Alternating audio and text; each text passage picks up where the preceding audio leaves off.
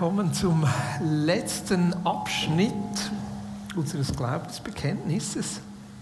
Herzlich willkommen auch alle, die von zu Hause aus zuschauen. Genau. Ich habe euch einen kleinen Cartoon mitgebracht zur Einleitung.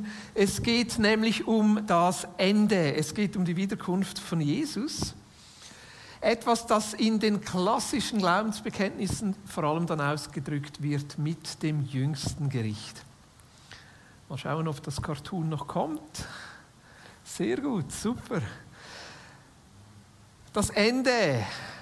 Ist das eher etwas, wo du sagst, ja, endlich kommt das mal zum Ende? Äh, oder wo du eher sagst, hey, es darf noch lange auf sich warten?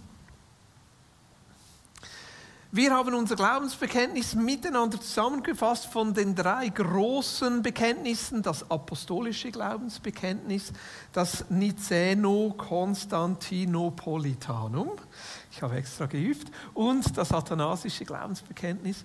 Äh, ich habe da einen Entwurf gemacht, versucht das in unseren Worten, wir haben es im, im GLT, im Gemeinschaftsleitungsteam miteinander besprochen und haben jetzt seit den Sommerferien jeden Gottesdienst dazu verwendet, um euch das vorzuschlagen, ähm, aber dann auch selber wieder von euch zu hören, was ihr dazu denkt, was ihr vielleicht noch ergänzen oder anpassen möchtet. Ähm, aber ich sehe gerade, unsere CO2-Sensoren äh, schlagen rot an. Öffnet doch auf beiden Seiten kurz die Fenster. Das ist Teil unseres Sicherheitskonzeptes, dass wir immer gut lüften. Man mag dann auch besser äh, zuhören. Genau, Jesus kommt zurück. Äh, um das geht es beim letzten Abschnitt. Ist ja bezeichnet, dass das am Ende steht, was nicht ganz ideal ist, so ein Thema im Dezember noch aufzunehmen. Es geht ja um Weihnachten. Jesus kommt das erste Mal. Wir sprechen jetzt über die Rückkehr von Jesus und da gibt es ganz viele Vorstellungen, Ideen. Wir alle sind geprägt von dem, was wir bis jetzt dazu gehört haben. Und ich möchte ganz bewusst ein paar Dinge auch aufgreifen, die vielleicht herausfordernd sind, die vielleicht Gesprächsbedarf auslösen. Und da stehe ich gerne auch in den nächsten Wochen zur Verfügung, um Dinge noch äh, tiefer zu erklären. Aber ich möchte euch auch einen Buchtipp mitgeben. Jens Kaldewey, äh, ich kenne ihn persönlich, hat ein Buch geschrieben zu diesem Thema, äh, das erst frisch herausgekommen ist vor einem Monat. Das empfehle ich euch sehr. Ähm, es gibt immer Dinge, die man auch wieder anders schreiben oder denken könnte, aber ich finde, er nimmt viele Themen wirklich sehr, sehr gut auf. Also, seid ihr ready? Soweit man ready sein kann für so ein Thema. Ich, löse, ich lese euch mal den Abschnitt vor, den wir euch als Vorschlag zur Verfügung stellen. Ich glaube, dass Jesus uns noch einmal überraschen wird, wenn er wieder auf die Erde zurückkommt. Er wird diese alte, geschundene Schöpfung erneuern und die zerbrochene Menschheit heilen. Die Toten werden lebendig und alle Menschen werden sich vor diesem liebevollen und barmherzigen Gott verantworten. Jesus wird das Böse beseitigen, Klarheit schaffen und alles in Ordnung rücken, damit wir ewig mit ihm und untereinander in Frieden leben. Es sind vier Aspekte, die ich hier in diesen vier Sätzen abspreche. Zwei Aspekte, die ich denke, die eigentlich für uns eher klar sind oder wo wir Konsens haben. Zwei Aspekte, wo ich denke, da könnte es noch einigen Gesprächsbedarf geben und das ist auch gut so. Und ich möchte mit den beiden Dingen starten, wo ich davon ausgehe, dass wir doch eigentlich eher Klarheit dazu haben. Das Erste, und wir starten mit dem, ich glaube, dass Jesus zurückkommt. Das ist eine Tatsache. Jesus kommt zurück. Die Frage ist, wie wir uns die Rückkehr von Jesus denken. Apostelgeschichte 1, Vers 9 bis 11 sind die Verse, die beschreiben, als Jesus aufgefahren ist. Christi Himmelfahrt, Auffahrt. Hier heißt es in Apostelgeschichte 1, Vers 9 bis 11, nachdem Jesus das gesagt hatte, wurde er vor ihren Augen emporgehoben, dann hüllte ihn eine Wolke ein und sie sahen ihn nicht mehr. Während sie noch wie gebannt zum Himmel hinaufblickten, dorthin, wo Jesus verschwunden war, standen mit einem Mal zwei Männer in leuchtend weißen Gewändern bei ihnen. Ihr Männer von Galiläa, sagten sie, warum steht ihr hier und starrt zum Himmel hinauf? Dieser Jesus, der aus eurer Mitte in den Himmel genommen worden ist, wird wiederkommen und zwar auf dieselbe Weise, wie ihr ihn habt gehen sehen. Jesus ist gekommen Gott, der Mensch wird, unter uns lebt, der am Kreuz stirbt, aufersteht und dann einige Zeit später zurück zum Vater geht. Auffahrt. Und das geschieht in einer Art und Weise, die auch mit der Auferstehung übereinstimmt, und zwar leiblich. Also Jesus ist leiblich auferstanden, nicht nur irgendwie so ein Geistwesen. Er hat äh, Frühstück gegessen, die Jünger konnten ihn anfassen und er ist leiblich in den Himmel aufgefahren.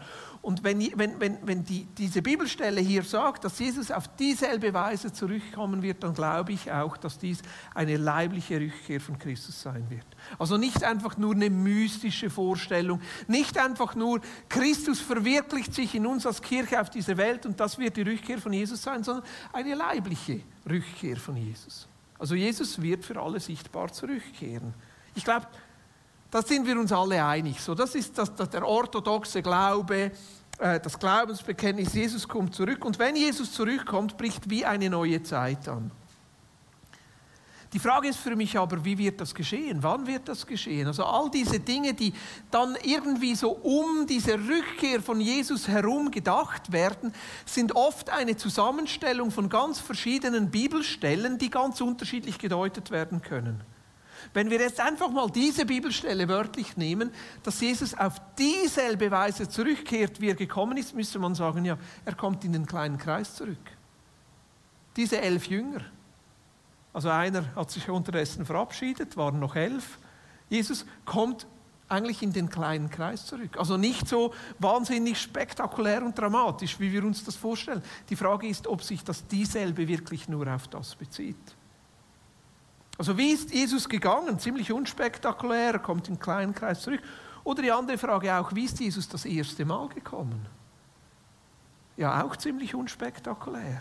Irgend in einem verschobenen Winkel der Welt, in irgendeinen unbedeutenden Ort, an einen ganz, ganz dreckigen und verrückten Ort. Und er ist so gekommen, wie ihn eigentlich niemand erwartet hätte. Der Messias der Welt, der die Weltgeschichte verändert, kommt als kleines Kind geboren in einen Stall. Maria hatte Geburtswehen, hatte vielleicht sogar eine schwere Geburt, vielleicht eine einfache Geburt. Das war blutig, das war dreckig, das war so wie halt eine Geburt ist, so ist dieser Messias gekommen.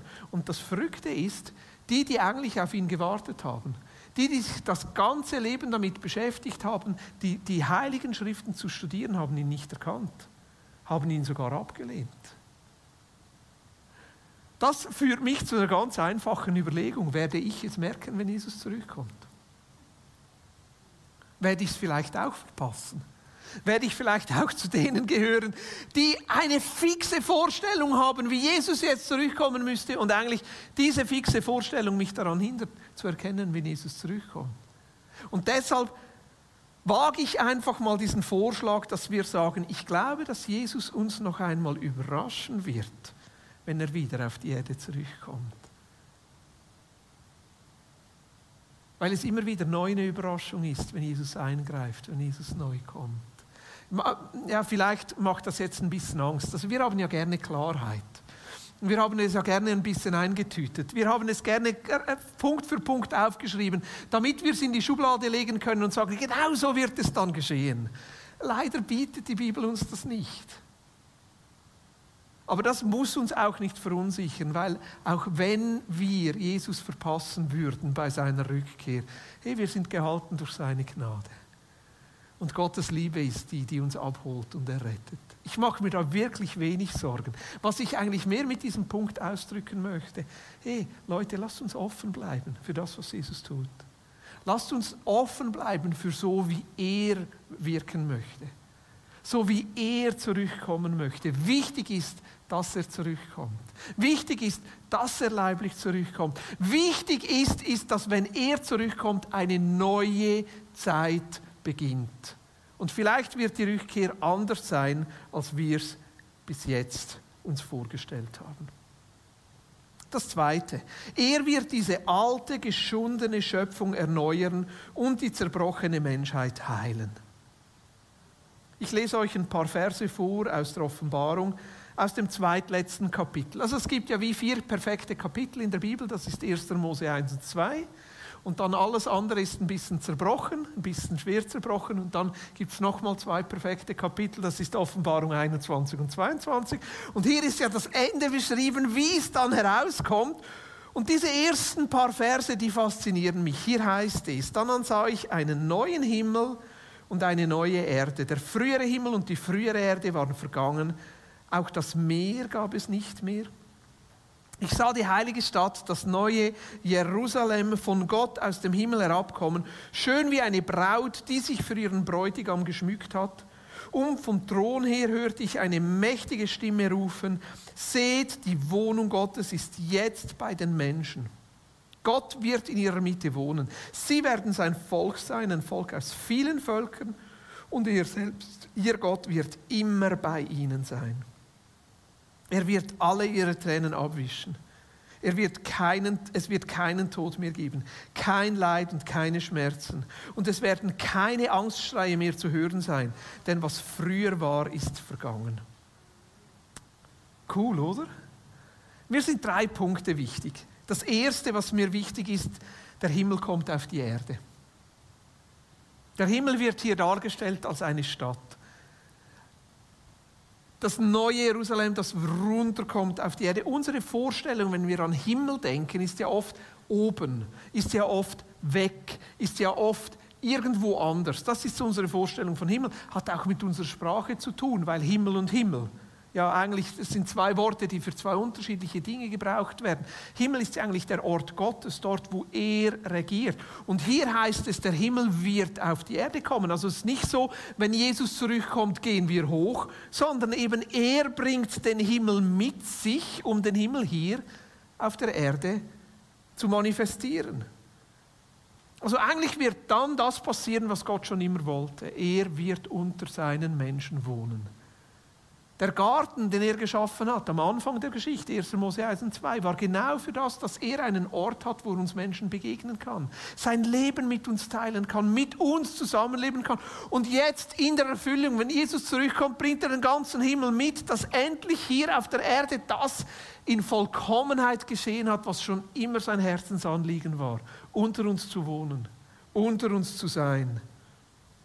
Das Zweite, wenn Jesus zurückkommt, wird er erneuern und heilen. Und mir gefällt es, wie es in diesen Versen beschrieben ist. Er wird Tränen abwischen. Er wird die Trauer überwinden. Es wird kein Tod, kein Leid und keine Schmerzen mehr geben. Hier heißt es in dieser Übersetzung, es werden keine Angstschreie mehr zu hören sein. Mir gefällt das. Wir sind nicht mehr bedrängt. Wir müssen uns keine Sorgen mehr machen. All diese Unsicherheit, diese Unklarheit, all diese vielen Fragen und Herausforderungen, die uns hier jetzt plagen, die werden vorbei sein.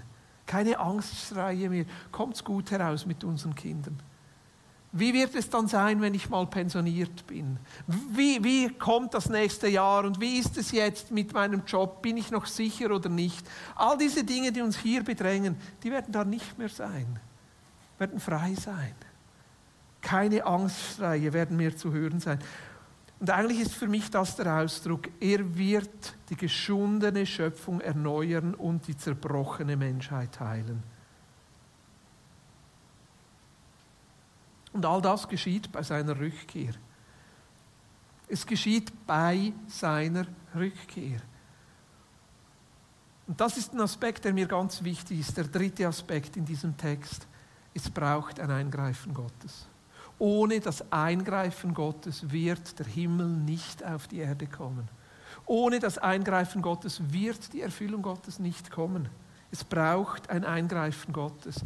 Wir Menschen sind nicht Baron Münchhausen, der es schafft, sich und sein Pferd aus, an seinem eigenen Haarschopf aus dem Sumpf zu ziehen meine, diese Legende von Baron Münchhausen, den Baron soll es wirklich gegeben haben. Was dann alles zugedichtet ist, ja, sicher gut erfunden. Ich meine, der konnte auf Kanonenkugeln fliegen. Der, der, also der hatte verrückte Begleiter. Eine coole Geschichte mit Baron Münchhausen. Und wir Menschen haben das irgendwie in uns. Wir denken immer, wir schaffen es. Wir können es. Wir schaffen es, uns an unserem eigenen Haarschopf noch sogar mit unserem Pferd aus dem Sumpf zu ziehen. Aber nein, wir brauchen das Eingreifen Gottes. Wir brauchen das Eingreifen Gottes am Ende der Zeit, damit eine neue Zeit anfängt. Aber wir brauchen, das Eingreifen Gottes auch heute. Wir schaffen es nicht, uns aus unserem eigenen Sumpf der Ungerechtigkeit herauszuziehen. Wir schaffen es nicht, uns aus dem Sumpf der Klimakatastrophe herauszuziehen, aus unserem Sumpf der Corona-Pandemie, aus unserem Sumpf der Gegeneinander statt Miteinander, aus unserem Sumpf der geschundenen Schöpfung, der zerbrochenen Menschheit, aus unserem Sumpf der Ungerechtigkeit und der Armut. Wir schaffen es nicht, wir brauchen das Eingreifen Gottes. Wir brauchen es, dass Jesus zurückkommt. Diese Erde wird nicht einfach besser und besser und besser und besser und irgendwann haben wir hier himmlische Zustände. Das ist das, was die Welt uns verspricht. Mit dem iPhone 10 kommt das iPhone 11 und das iPhone 12 und das iPhone 13 und irgendwann kommt das iPhone H, Himmel. Nein, so funktioniert diese Welt nicht. Ja, es verbessern sich Dinge. Ja, und wir merken schon, wie sich Reich Gottes unter uns manifestiert. Aber vielleicht wird es auch wieder mal schlimmer. Was wir brauchen, ist das Eingreifen Gottes. In vielen unserer Herausforderungen, wo wir drinstehen, wir brauchen das Eingreifen Gottes. Ich wurde letztens überführt, weil ich gemerkt habe, wie viel ich mich für die Maßnahmen einsetze und wie wenig ich dafür bete, dass Gott eingreift in dieser Pandemie. Ich gemerkt habe, ich brauche das Eingreifen Gottes persönlich, aber auch wir in der Schweiz brauchen das Eingreifen Gottes. Und das ist doch das, was wir immer wieder merken, wir Christen, vor Jesus zu sein und sagen, Jesus, wir brauchen dich auch stellvertretend für unsere Schweiz, für unser Europa, für unsere Welt. Zwei Missverständnisse, die hier entstehen könnten, die ich klar ansprechen möchte. Das bedeutet nicht, dass wir nicht auch etwas dazu beitragen müssten. Auch wenn wir alleine vom Eingreifen Gottes abhängig sind, heißt es nicht, dass wir einfach so zurücklehnen können und sagen können, hey, spielt doch keine Rolle, wie wir mit dieser Welt umgehen, am Ende wird sowieso alles verbrennen. Am Ende muss ja sowieso Jesus alles gerade rücken. Lasst uns doch einfach diese Welt abholzen, lasst uns einfach diese Welt zerstören. Nein, wir Christen sollten die Ersten sein, die sich für die Bewahrung der Schöpfung ein einsetzen. Weil ich glaube, einiges von dem, was wir jetzt schon tun und etwas von dem, was wir jetzt schon als Himmel auf dieser Erde erleben, das wird bleiben. Und das zweite Missverständnis. Es bedeutet nicht, dass Gottes Eingreifen bei der Rückkehr von Jesus das Einzige wäre. Gott kann jetzt schon und möchte jetzt schon und heute und immer wieder neu eingreifen. Ist nicht einfach etwas, was dann nur geschieht irgendwann, sondern jetzt schon immer wieder geschieht. Und vieles vom Eingreifen Gottes tut er durch uns als Kirche. Und manchmal trotz uns als Kirche. Okay, soweit mal das. Ich denke, das war einiges von dem, was eigentlich für uns alle übereinstimmend klar ist. Vielleicht sagst du auch, oh, das war schon genug, aber ich möchte trotzdem noch zwei Punkte anfügen in unserem Glaubensbekenntnis, wo ich denke, die sollten uns herausfordern. Der dritte Punkt. Die Toten werden lebendig und alle Menschen werden sich vor diesem liebevollen und barmherzigen Gott verantworten. Matthäus 25, hier heißt es, wenn der Menschensohn in seiner Herrlichkeit kommen wird und mit ihm alle Engel, dann wird er in königlichem Glanz auf seinem Throne Platz nehmen. Alle Völker werden vor ihm versammelt werden. Und er wird die Menschen in zwei Gruppen teilen, so wie der Hirte die Schafe und die Ziegen voneinander trennt. Die Schafe wird er rechts von sich aufstellen und die Ziegen links. Vielleicht sagst du jetzt, also Boris, so diskussionswürdig ist dieser Punkt auch nicht. Bin ich froh. Ich hoffe, dass du es am Ende von meinen Ausführungen auch noch so siehst. Aber was wir hier eigentlich beschrieben haben, ist das, was die Glaubensbekenntnisse normalerweise das jüngste Gericht nennen. Und ist ein Thema, vor allem in der Theologiegeschichte, vor allem im Mittelalter. Viele Bilder, die wir in den Museen sehen, viele Bilder in Kirchen drücken genau das ab, das jüngste Gericht. Das jüngste Gericht, wo die Menschen gerichtet werden und die einen kommen in den Himmel und die anderen kommen in der Hölle. Der schmale Weg, der in den Himmel führt, der breite Weg, der direkt in die Hölle führt, ins Verderben, in die Strafe. Und oft verbinden wir dann dieses Element der Rückkehr von Jesus mit Gericht mit Gerichtsurteil, mit Gerichtsverurteilung und mit Strafe.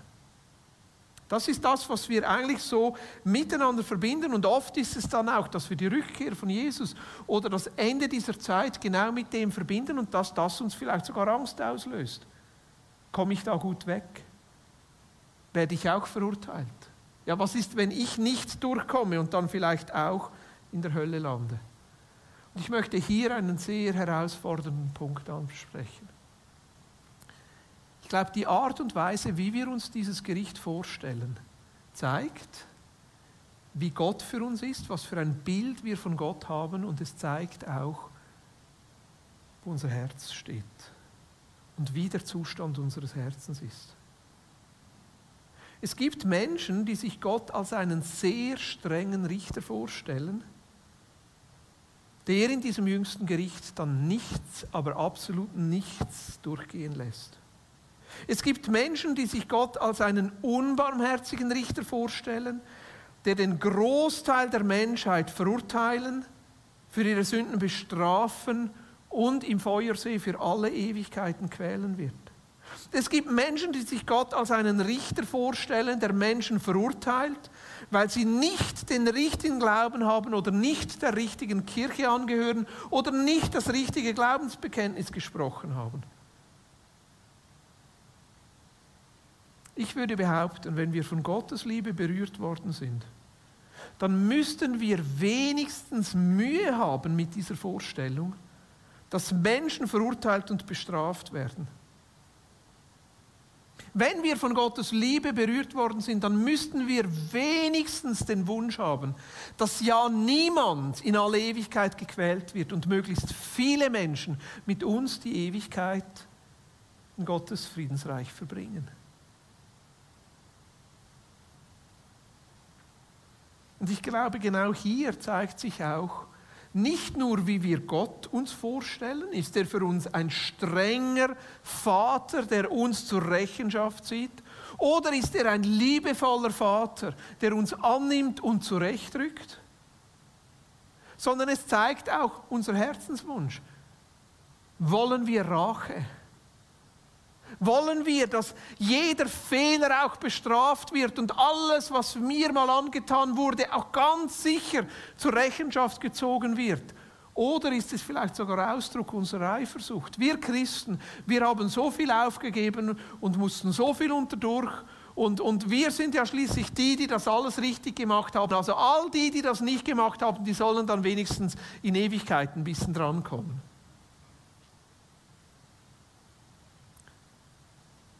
Ich glaube so, dass diese Vorstellung, wie wir uns das Gericht und auch die Strafe aus dem Gericht vorstellen, zeigt etwas von unserem Bild von Gott und es zeigt etwas, wie es da um unser Herz steht.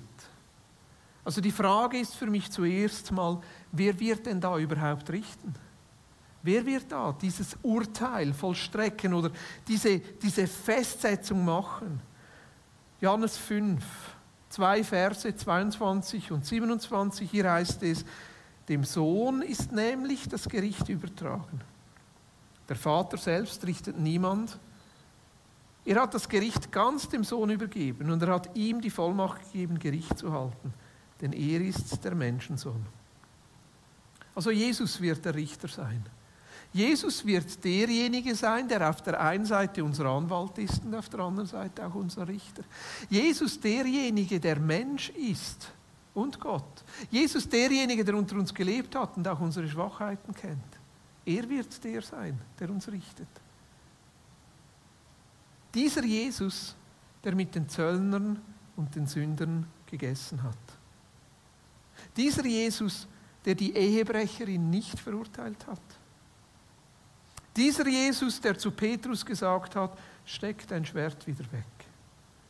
Dieser Jesus, der gesagt hat, wenn dich jemand auf die rechte Backe haut, hau auch die linke Backe hin. Dieser Jesus, der am Kreuz gebetet hat, Vater, vergib ihnen, denn sie wissen nicht, was sie tun. Dieser Jesus wird der Richter sein. Und vor diesem Jesus möchte ich mich gerne verantworten. Weil vor diesem Jesus muss ich keine Angst haben.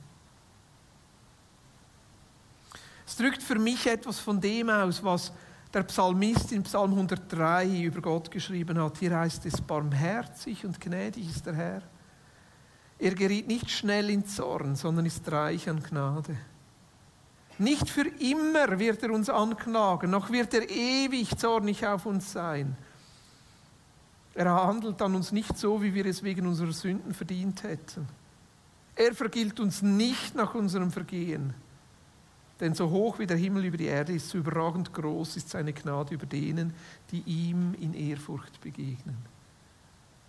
Dieser Gott, diese Haltung werden wir am Gericht begegnen und trotzdem, jeder von uns wird sich vor Gott verantworten müssen. Damit will ich nicht sagen, ja, dann wird einfach alles in Ordnung sein. Nein, jeder wird sich vor Gott verantworten müssen. So wie es heißt im 1. Korinther 4, Vers 5. Urteilt also nicht vorschnell, sondern wartet, bis der Herr kommt. Er wird alles Verborgene ans Licht bringen, alles, was jetzt noch im Dunkeln liegt, und wird die geheimsten Gedanken der Menschen aufdecken. Dann wird jeder von Gott die Anerkennung bekommen, die er verdient. Also wenn wir dann vor Gott stehen, wenn wir uns vor Gott verantworten, wird alles klar sein. Da wird es keine Fragen mehr geben. Wird alles, alles klar sein. Die Motive werden aufgedeckt, die Herzensanliegen werden aufgedeckt. Und was ich interessant finde, dass es hier heißt, dann wird jeder von Gott die Anerkennung bekommen, die er verdient. Hier heißt es nicht die Strafe, sondern die Anerkennung. Und die Bibel spricht an verschiedenen Stellen von dem, dass das Gericht oder diese, dieses Verantworten vor Jesus auch Lohn beinhaltet. Also das eine, dies wird Lob und Anerkennung sein. Gut gemacht, mein treuer Diener, komm hinein in meine Herrlichkeit. Das sind die Worte, die ich hören möchte, wenn ich mal vor Jesus stehe. Gut gemacht, mein treuer Diener. Das wird Teil des Lohnes sein, Lob und Anerkennung. Das Zweite, was Lohn sein wird aus diesem Gericht heraus, dass uns Verantwortung übertragen wird, gemäß dem, wie wir uns in diesem Leben bewährt haben. Davon spricht diese Gleichnisse von den Talenten oder Jesus sagt auch explizit, ihr werdet dann andere richten oder euch werden Verwaltungsaufgaben übertragen werden im Himmel. Also der Himmel, das ist sehr gegenständlich. Die Jünger fragen Jesus zum Beispiel auch, Matthäus 19. Sie fragen Jesus, ja, aber hey Jesus, wir haben alles aufgegeben, um dir nachzufolgen. Was ist mit uns? Und Jesus sagt ihnen, hey, euch werden Dinge zurückgegeben in diesem Leben und auch im Leben, das kommt. Also da wird es Häuser geben, Gutshöfe, Weinberge, Halleluja. Da werden wir essen und trinken und feiern. Der Himmel, der wird sehr gegenständlich sein. Und Teil dieser Beurteilung vor Jesus stehen wird eine Belohnung sein. Ich glaube auch, das Maß an Nähe zu Gott, das Maß an Zugang wird in dieser, diesem Gericht dann bestimmt. Jetzt zwei Dinge sind wir besonders wichtig. Entschuldigung. Ja, merci. Zwei Dinge. Ui, ui, ui. Ich muss schnell warten. Danke. Ist das eine Ausnahme, dass man trotzdem trinken darf? Hey, merci. Hm. Zwei Dinge sind mir besonders wichtig. Das eine ist, Jesus wird gemäß seinem Maßstab richten. Und ich bin echt gespannt, was das für ein Maßstab sein wird. Es wird sein Maßstab sein. Und ich glaube, dieser Maßstab wird gerecht sein. Ich traue ihm das zu. Dass er es schafft, in einer Maß uns in dem Sinn zur Verantwortung zu ziehen, aber auch uns verantwortlich zu halten und das wird gerecht sein. Und trotzdem, es wird sein Maßstab sein. Also mir, mir, also es wirklich fordert mich auch heraus, dieses, dieses, dieses Beispiel von den Tagelöhnern, das Jesus selber bringt, Matthäus 20. Er beschreibt da einen Gutsherr, der einen Weinberg hat, der am Morgen früh auf den Marktplatz geht und ein paar Tagelöhner anstellt, für im Weinberg zu arbeiten. Und dann merkt er beim Znüni, Viel zu wenig, braucht noch ein paar mehr. Geht am 9 nochmal auf den Marktplatz, holt noch ein paar mehr. Beim Mittagessen merkt er immer noch zu wenig, holt noch ein paar mehr. Beim Tfieri merkt er immer noch zu wenig, holt noch ein paar mehr. Und kurz am Ende von Abend ist er immer noch fertig mit der Arbeit und holt noch ein paar mehr. Und dann kommt die Abrechnung am Abend. Er zahlt den Lohn aus von denen, die zuletzt dazugekommen sind. Und er zahlt ihnen den ganzen Tageslohn. Und die, die am Morgen früh schon auf der Matte standen, dachten, ja, da kriege ich sicher mehr. Und sie kriegen genau gleich viel. Und er sagt, hey, haben wir nicht das miteinander abgemacht? Und Jesus sagt dann, die Letzten werden die Ersten sein. Und ich verstehe es nicht. Ich verstehe es nicht. Wie kann Jesus so handeln? Ich verstehe es nicht. Und trotzdem, ich traue ihm zu, dass das seine Gerechtigkeit ist, dass das seine Maßstäbe sind. Und wenn wir vor Jesus uns verantworten müssen, dass er es gut und gerecht machen wird. Und das Zweite ist für mich die Frage, wie dann die Strafe aussehen wird.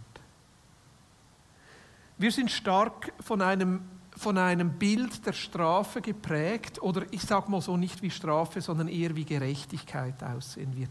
Wir sind von einem Bild der Gerechtigkeit geprägt, das sehr stark davon ausgeht, dass der, dass der Täter bestraft werden muss. Unser ganzes Rechtssystem funktioniert so.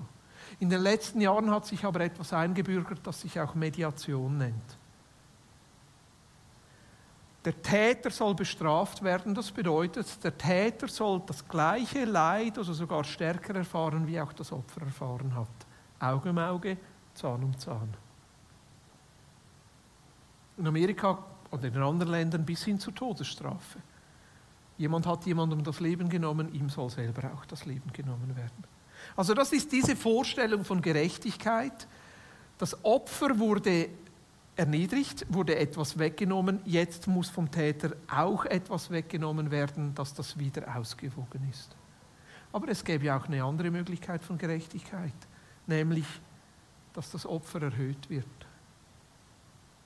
dass dem Opfer Genugtuung erfährt, dass das Opfer wiederhergestellt wird dass dem Opfer das zurückgegeben wird, was ihm genommen wurde.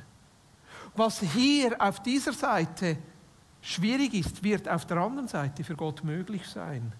Dass er den Opfern ihre Würde, ihr Leben, das zurückgibt, was ihnen genommen wurde. Vielleicht ist es eine zu einfache Vorstellung, aber ich stelle mir dann vor, wie Adolf Hitler zusehen muss, wie jedes einzelne der Opfer seiner Verbrechen vor ihm durchläuft und von Gott dem Vater in den Arm genommen wird und ihm das Leben zurückgeschenkt wird, das es ungerecht verloren hat. Und wie der Täter beschämt wird und das Opfer zur Gerechtigkeit kommt und wieder aufgerichtet wird. Das wäre Wiederherstellung. Und ich überlege mir dann, welches Bild von Gerechtigkeit entspringt oder entspricht mehr dem Herzen Gottes?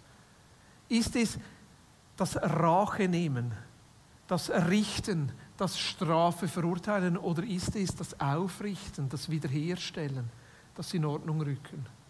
Ich merke mehr und mehr, dass es das zweite Bild ist, das mich anspricht.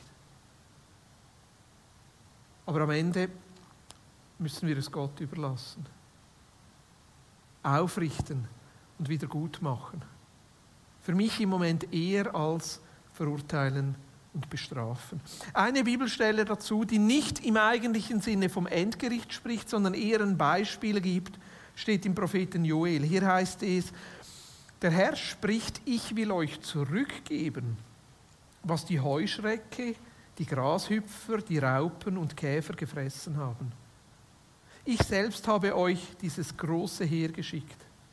Ihr sollt wieder essen und satt werden. Und ihr werdet den Herrn, euren Gott, der diese Wunder für euch tut, loben. Nie mehr soll mein Volk sich schämen müssen. Dann werdet ihr erkennen, dass ich mitten unter meinem Volk Israel wohne und dass ich allein der Herr, euer Gott bin. Nie wieder soll mein Volk sich schämen müssen. Dieser Aspekt, ich will zurückgeben ich will wiederherstellen, ich will wieder gut machen. Das ist auch ein Gedanke, der mich beruhigt. Weil ich lebe doch stark im Bewusstsein, dass ich als Schweizer der gut situiert ist, der gut verdient und der viele Möglichkeiten hat, eigentlich mit meinem Lebensstil zur Armut von vielen Menschen beitrage. Ich bin mir bewusst, dass ich Teil bin eines Systems mit meiner Pensionskasse und mit meinem Bürgerrecht als Schweizer, der anderen Menschen Unrecht tut. Dass Flüchtlinge im Mittelmeer vertrinken, dass Flüchtlinge auf Lesbos wirklich wie Tiere gehalten werden, ist Teil meiner Schuld. Einfach nur, weil ich Schweizer bin. Weil ich Teil bin eines Regierungssystems, das ungerecht ist und das Menschen ungleich behandelt. Dass meine Pensionskassengelder eingesetzt werden zur Ausbeutung von Menschen, das ist ungerecht. Und ich kann mich nicht mal dagegen wehren, weil ich einfach da hineingeboren wurde. Ich kann mir der Verantwortung bewusst sein und schauen, was ich trotzdem tun kann. Und dieser Gedanke hier, dass Gott mich zwar zur Rechenschaft zieht und trotzdem dann auch für die Opfer schaut und sie wieder aufrichtet und wieder gut macht, beruhigt mich trotzdem. Gibt mir auch wieder Frieden. Lass mich noch zum vierten Punkt kommen.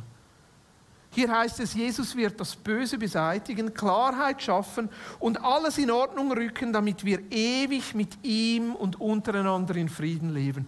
Das ist die wunderbare Aussicht, die wir haben. Die Rückkehr von Jesus auf der einen Seite, wir müssen Verantwortung ablegen und das wird uns herausfordern, aber auf der anderen Seite, mit der Rückkehr von Jesus bricht eine neue Zeit an bricht sein Friedensreich an. Mit der Rückkehr von Jesus erfüllen sich unsere Herzenswünsche. Das, wonach sich unser Herz sehnt, wird erfüllt werden. Jesaja 9, Vers 6. Seine Herrschaft ist groß und der Frieden auf dem Thron Davids und in seinem Reich wird endlos sein. Er festigt und stützt es für alle Zeiten durch Recht und Gerechtigkeit. Dafür wird sich der Herr Allmächtige nachhaltig einsetzen. Das schließt auch an Punkt 2 an, Gottes Eingreifen. Wir können uns nicht selber retten. Aber wenn seine Zeit anbricht, bricht ein Friedensreich an und das Böse wird beseitigt. Ich stelle mir das ein bisschen so vor wie das Aufräumen von einem Zimmer. Also ich stelle mir das so vor, wenn Jesus zurückkommt, dann räumt er sein Wohnzimmer auf. Und das ist nun mal ein bisschen größer als unser Wohnzimmer, ist nämlich die ganze Schöpfung. Er räumt hier auf. Und wenn ich ein Zimmer aufräume, und wir sind gerade in der Situation mit unseren Kindern, dass da wieder mal ein bisschen Ordnung geschaffen werden muss, merke ich, da geschehen drei Dinge. Das eine, das geschieht, ist, gewisse Dinge, die muss man einfach fortwerfen. Die braucht es nicht mehr. Die stehen der nächsten Phase dieses schönen Zimmers einfach im Wege. Die stehen dem Frieden im Wege. Die müssen fort. Und wie kommen sie fort? Bei uns in der Kehrichtverbrennungsanlage, die werden verbrannt. Und ich glaube, so wird es sein. Gewisse Dinge werden verbrannt. Vielleicht hast du dich in der Predigt gefragt, ja Boris, glaubst du überhaupt noch an eine Hölle? Ja klar. Weil gewisse Dinge auf dieser Erde, die sind so böse, die können nicht mehr errettet werden. Die müssen verbrannt werden, die müssen beseitigt werden. Das wird in der Hölle geschehen. Ich bin froh, dass ich nicht darüber entscheiden muss, was oder wer dort in der Hölle verbrannt wird. Aber ich weiß, dass es auch in meinem Leben Dinge gibt, die verbrannt werden müssen. Die diesem Friedensreich, diesem Vollkommenen, dieser Erfüllung im Wege stehen.